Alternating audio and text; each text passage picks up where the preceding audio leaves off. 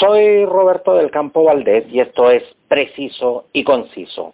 En el día de hoy, Catherine Romo, vocera del sindicato de Latam, eh, dio a conocer a través de los medios de comunicación que la empresa había determinado eh, bajar los sueldos en un 50% eh, durante, durante un periodo de tres meses.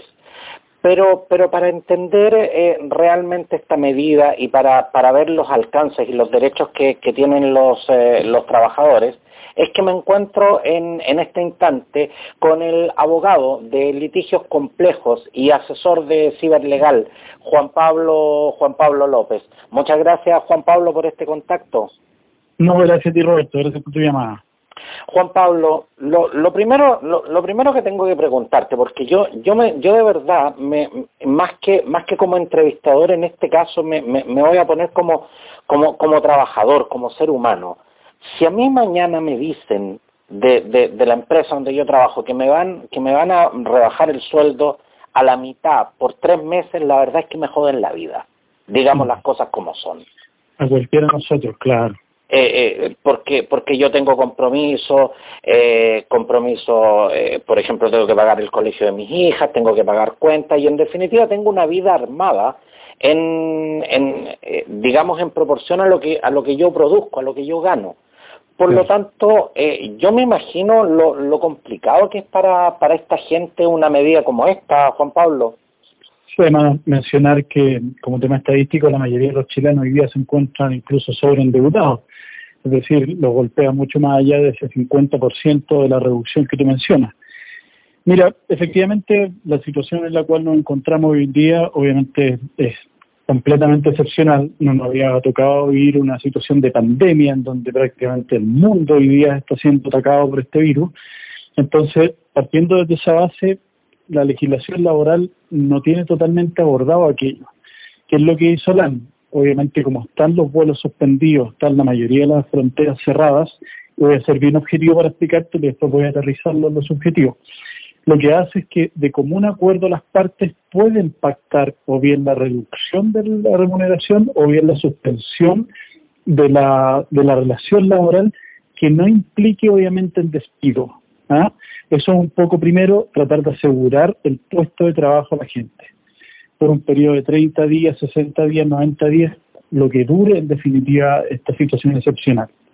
La opción que tomaron, y obviamente uno entiende también que los trabajadores están en cierta medida presionados por todo lo que dices tú, por el tema social, por las remuneraciones, bueno, no voy a percibir el 100, pero tampoco voy a percibir cero, terminan firmando este acuerdo y este acuerdo es válido. Si bien no existe desde el punto de vista legal la regulación de este tipo de acuerdo de una suspensión de la relación laboral o la rebaja de remuneraciones, la jurisprudencia y la doctrina, particularmente la jurisprudencia y la dirección del trabajo, lo ha aceptado como es un pacto de común acuerdo y en una situación excepcional. Es decir, es válida la relación porque ambas partes consintieron en ella. ¿Ah? Juan Pablo, pero pero justamente en, en este caso en particular, eh, en el que estamos contextualizando en esta conversación, Catherine, Catherine Romo, eh, vocera del, del sindicato de la TAM, aseguró que la empresa eh, les dio a conocer la medida, pero no hubo espacio para negociaciones. Por lo tanto, aquí no se estaría cumpliendo lo que tú nos acabas de decir, que es, el, es, es la figura del común acuerdo. Claro, obviamente uno no conoce el interno de, de lo que cómo se llevaron a cabo las negociaciones, que dices tú, pero siempre es necesaria la, firma o el acuerdo de ambas partes que sea prestado en forma libre y espontánea, en definitiva ese es un tipo de acuerdo. Cosa distinta es que después esto se pueda debatir y es lo que va a ocurrir cuando esto se normalice la situación del país, que esperamos obviamente sea lo antes posible, y va, va a haber una ola de demandas laborales por este mismo tema, porque, por ejemplo, pueden alegar lo que dices tú, que me vi obligado o compelido y no presté mi voluntad de manera espontánea, sino que me vi obligado por las circunstancias porque era eso o en definitiva a mí me iban a echar del trabajo. Eh, exactamente, o sea, porque, porque muchas, muchas veces eh, los trabajadores nos vemos expuestos eh, a, a situaciones en las cuales sabemos que estamos corriendo el límite de ciertas cosas, pero en realidad yo prefiero quedarme callado porque si no puede que me, me tilden de conflictivo y capaz que me echen. Esa, eso es como, eso es como muy, muy típico, digamos. Y por otro lado también las empresas, seamos justos en el análisis, las empresas también muchas veces son más permisivas a, veces más allá de lo, de lo, de lo legalmente de lo legalmente constituido. Pero en este caso en, en particular, eh, Juan Pablo, ¿esto es legal?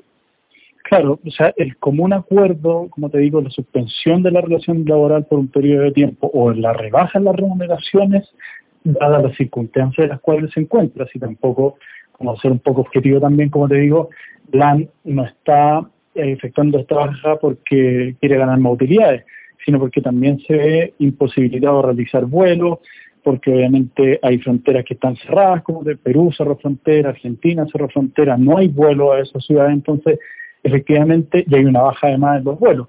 Entonces, efectivamente, no tiene los mismos ingresos para poder soportar o sostener, sin conocer internamente cuáles son los flujos de por cierto, una operación con la que mantenía en una situación normal. Entonces, esa situación sí está amparada, como digo, por la doctrina de prudencia, aun cuando legalmente no está tratada dentro del Código del Trabajo. Otra de las alternativas que tendrían las empresas y también los trabajadores es, por ejemplo, en el caso de que yo estuviera trabajando llevándolo al mall o a un call center. Vimos las situaciones que pasaron ayer en los malls particularmente, que se ven altamente expuestos a ser contagiados porque mucho el público que los visita, la gente no ha tomado conciencia de esto y sigue saliendo a la calle, ellos podrían suspender unilateralmente la relación laboral, pero en ese caso sí teniendo la remuneración mientras el empleador no tome las medidas conducentes para proteger su salud. ¿Se fija?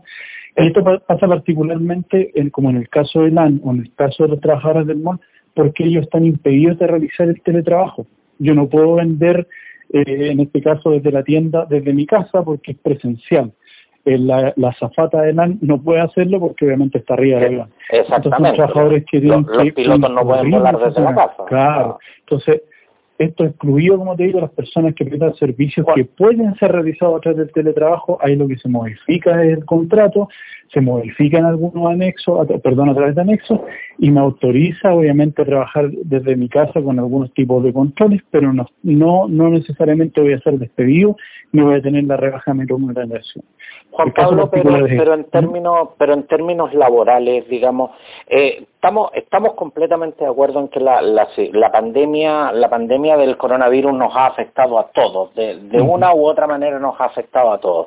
Pero en el caso en el caso de una empresa como la TAM, eh, es eh, yo y, y, me voy netamente al, al, punto de vista legal, Juan Pablo, ¿es legal que si una empresa se ve imposibilitada eh, por una situación que escapa al control de cualquiera, eh, las consecuencias en este instante las tengan que pagar los trabajadores?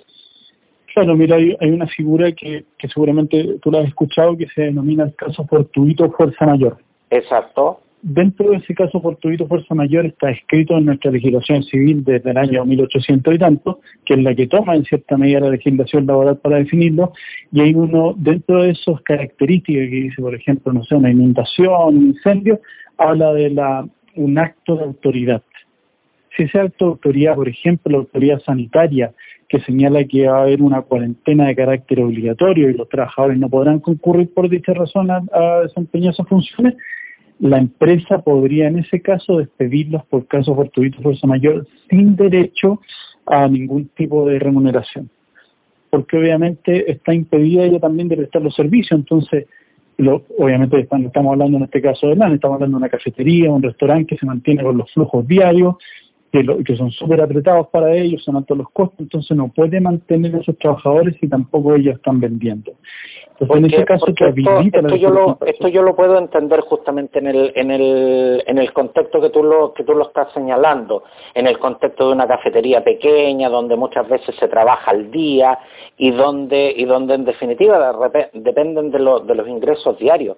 Pero en el caso de la TAM, Juan Pablo, mm. una empresa que, que está consolidada, una empresa empresa que, que, no se supone que, que, tenga, que, tenga condicionada su supervivencia a la cantidad de, de, pasajes que vende, ¿también se acoge a, esta figura, Juan Pablo? Claro, porque se acogió a una figura de día que es voluntaria, es decir, entiendo yo, y sin justificarlo, porque insisto, no conozco los antecedentes internos de la negociación, incluso podría haber esperado un par de días y haber hecho uso esta figura y haber despedido por caso fortuito. Pero lo que hace es que de común acuerdo llegan a esto. Es cuestionable, de todas maneras, como te digo, esto probablemente termine después de este periodo del de coronavirus, cuando esté controlado y termine la cuarentena, termine en una ola de demandas laborales como consecuencia de no haber prestado la voluntad de manera espontánea, sino que forzado por las circunstancias. Porque, porque de hecho, porque de hecho Juan Pablo, y, y, te lo digo desde un punto de vista muy personal, eh, a mí la sensación que me provoca esto es que cuando, cuando a la TAM le va bien, o, cuando a una empresa grande eh, le va bien, las ganancias sirven para, en definitiva, subirle el sueldo al, al, a la gerencia, a la mm. junta de accionistas, a la plana mayor. Pero resulta que en este caso, eh, cuando, cuando esta empresa tiene que asumir pérdidas, las pérdidas terminan asumiéndolas los trabajadores. Claro, gana la empresa, pero perdemos todo. Mm, esa es un poco la sensación que queda en el aire, efectivamente. Eh, bueno, la han venido hace varios días eh, solicitando ayuda estatal. Ayer hubo una caída importante de las acciones, el producto obviamente que se transa en bolsa y como no están volando, cayeron las acciones, se fueron a piso. Entonces, la medida que tomó, la verdad puede ser cuestionable, pero, pero creo que dentro de las posibilidades que tenía, puede ser la menos mala, llamémosla así insisto, yo creo que esto va a terminar, después de, pasado todo este caos, va a terminar en demandas laborales en los tribunales que en definitiva van a determinar si efectivamente los trabajadores se vieron forzados o estaba dentro de las atribuciones del AN y como un acuerdo de las partes poder bajar las remuneraciones. ¿Mm? Juan Pablo López, abogado de litigios complejos y asesor de ciberlegal.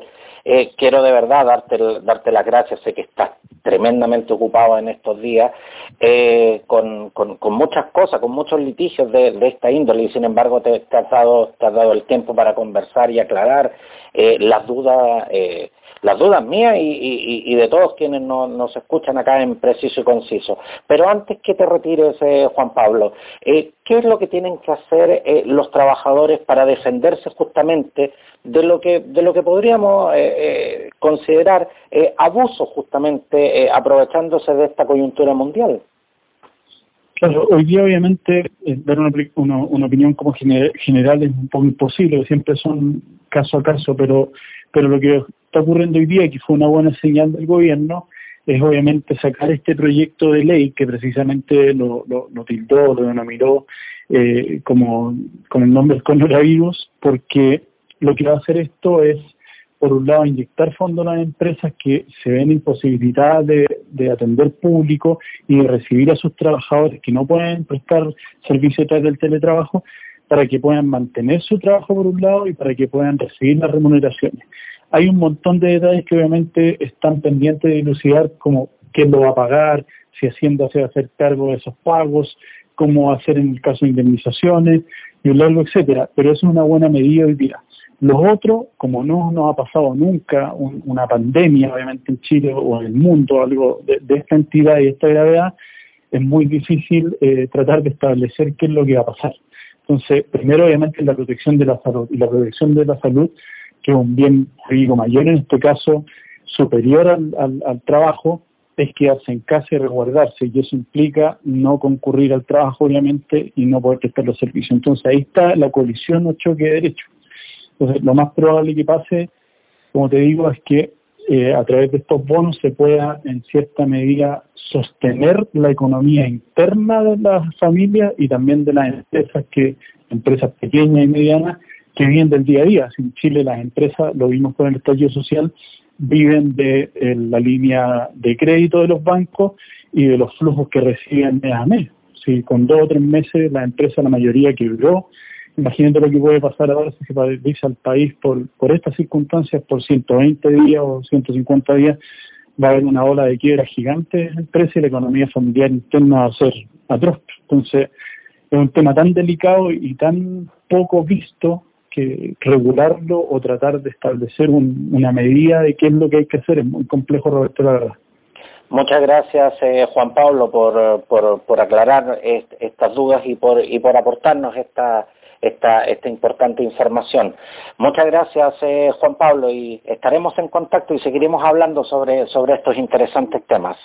Gracias, Roberto. Un abrazo y cuídate mucho, que muy bien. Igualmente, gracias.